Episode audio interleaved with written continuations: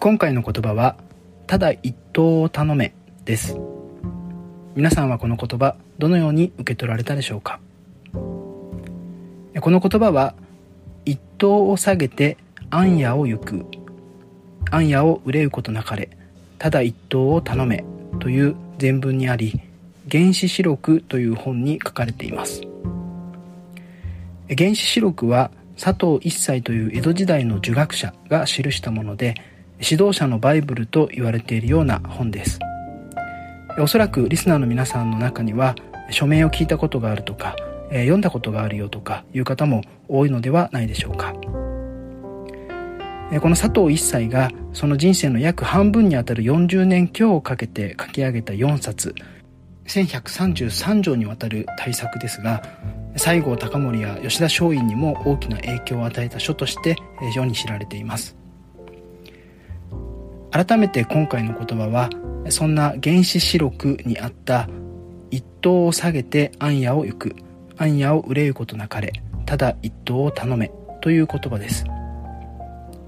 暗夜は暗い夜と書きますが、ま、闇の中の夜ということですけれどもそれは先が見通せないような困難な状況のことを指しています。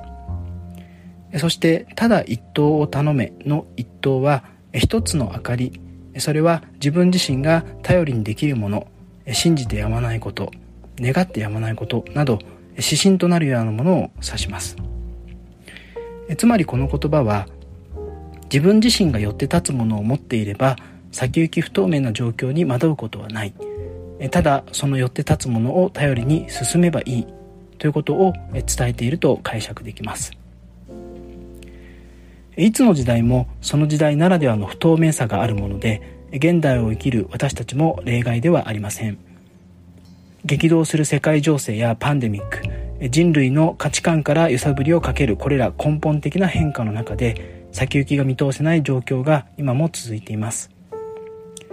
そんな時私たちはどんな一刀を頼るのでしょうか？どんな一刀がよって立つものとなるのでしょうか？え皆さんも最近よく耳にされるであろうパーパスという概念。この10年と少しの期間で欧米から始まって日本にまで広がってきています。株主価値の最大化から社会課題の解決や持続可能性の追求へと企業経営が大きく舵を切っている中で、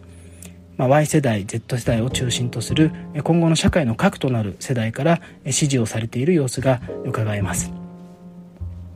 パーパスはその企業が存在する根本的な理由を示すものと言われています。目まぐるしく変わるビジネス環境の中で企業経営におけるまさに一等にあたるものがパーパスで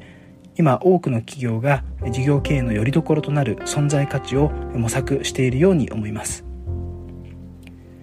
一方で私たち個々人においても置かれた環境は同様で目まぐるしい変化の中でよりどころとなる一等を求めて生きているのではないでしょうか。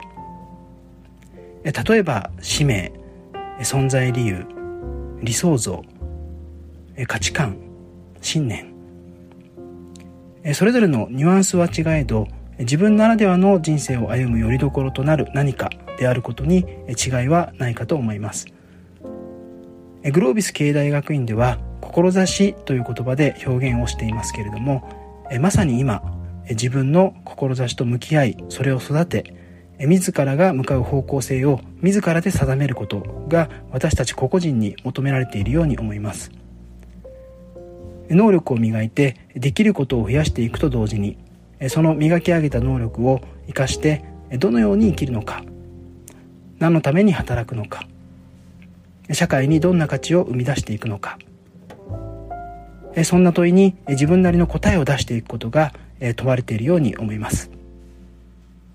私たちは暗夜を歩くがごとく先が見通せない混沌とした時代を生きています。暗夜を憂うことなく力強い足取りで前に進むための先人のアドバイスはただ一刀を頼め。組織で言えばパーパスであり個人であれば志そんな足元を照らす確かな一つの明かりを頼りに進めばよいと先人は勇気づけてくれます。